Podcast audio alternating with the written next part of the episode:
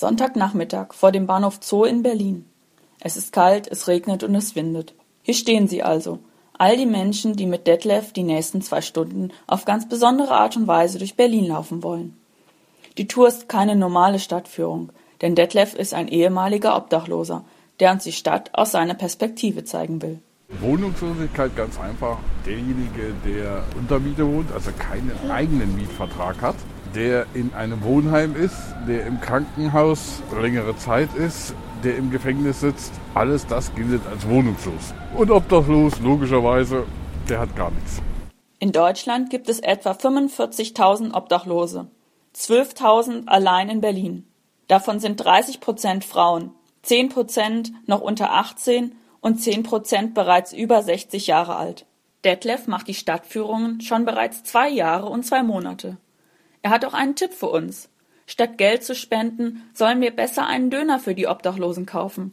Dieser ist warm, macht satt und ist wenigstens ein klein bisschen gesund.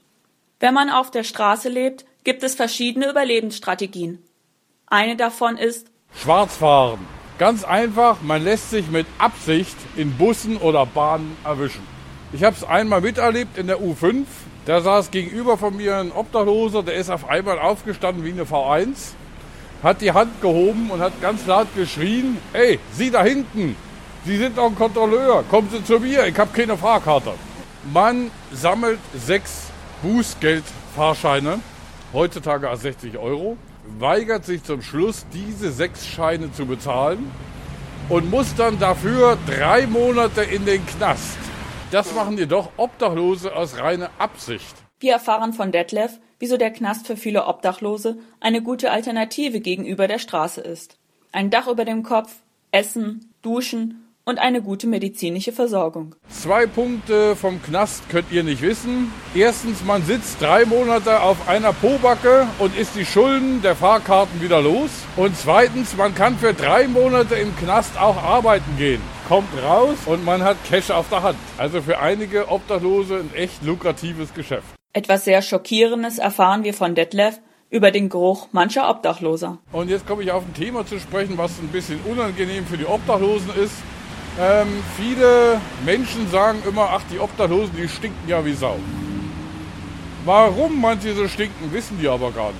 Einige Obdachlose haben viele verfaulte Stellen am Körper.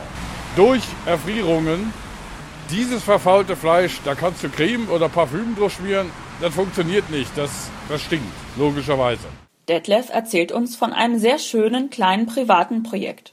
Er verteilt auf seine Kosten jedes Jahr zu Weihnachten kleine Taschenöfen an Menschen auf der Straße. Eine der wichtigsten Sachen beim Leben auf der Straße ist für Detlef die Freundschaft. Gibt es was, was du noch vermisst von deinem Leben auf der Straße?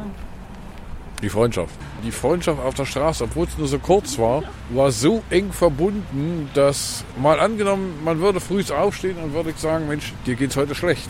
Ganz einfach, weil man es irgendwie gesehen hat. Bei einem normalen Freund siehst du das eigentlich nicht immer. Aber da in dieser kurzen Freundschaft, ich weiß nicht, das war was Besonderes.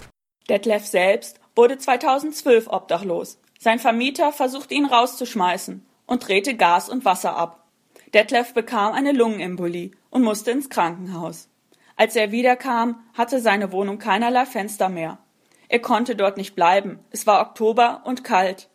Sein Versuch, an die französische Küste zu kommen und dort den Winter zu überstehen, scheiterte. Er landete in Berlin. Wieso denkst du, ist es wichtig, dass es solche Touren gibt?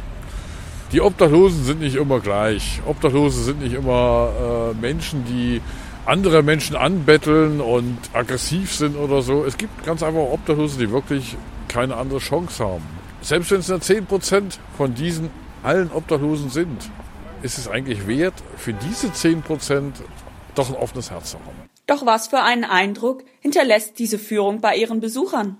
Also ich fand es auf jeden Fall total interessant, mal von einem Betroffenen zu hören und nicht nur von einer Außenseitersicht. Er hat es mit so einer schönen Art auch erzählt. Ich fand das ganz interessant, weil wenn du in Berlin unterwegs bist, siehst du ja sehr viele Obdachlose und jedes Mal fragt man sich, wie kommen die Leute in die Situation oder wieso kommen sie nicht wieder raus und wie schlagen sie sich durchs Leben. Gesucht wird der Polizist, der Detlef damals von der Straße geholt hat. 1,90 groß, schwarze Haare, Bart, Brille und etwa 28 bis 35 Jahre alt. Detlef hat auch eine Nachricht an seinen Retter. Besuch mich mal bitte auf meiner Tour. ich möchte mich gern bedanken.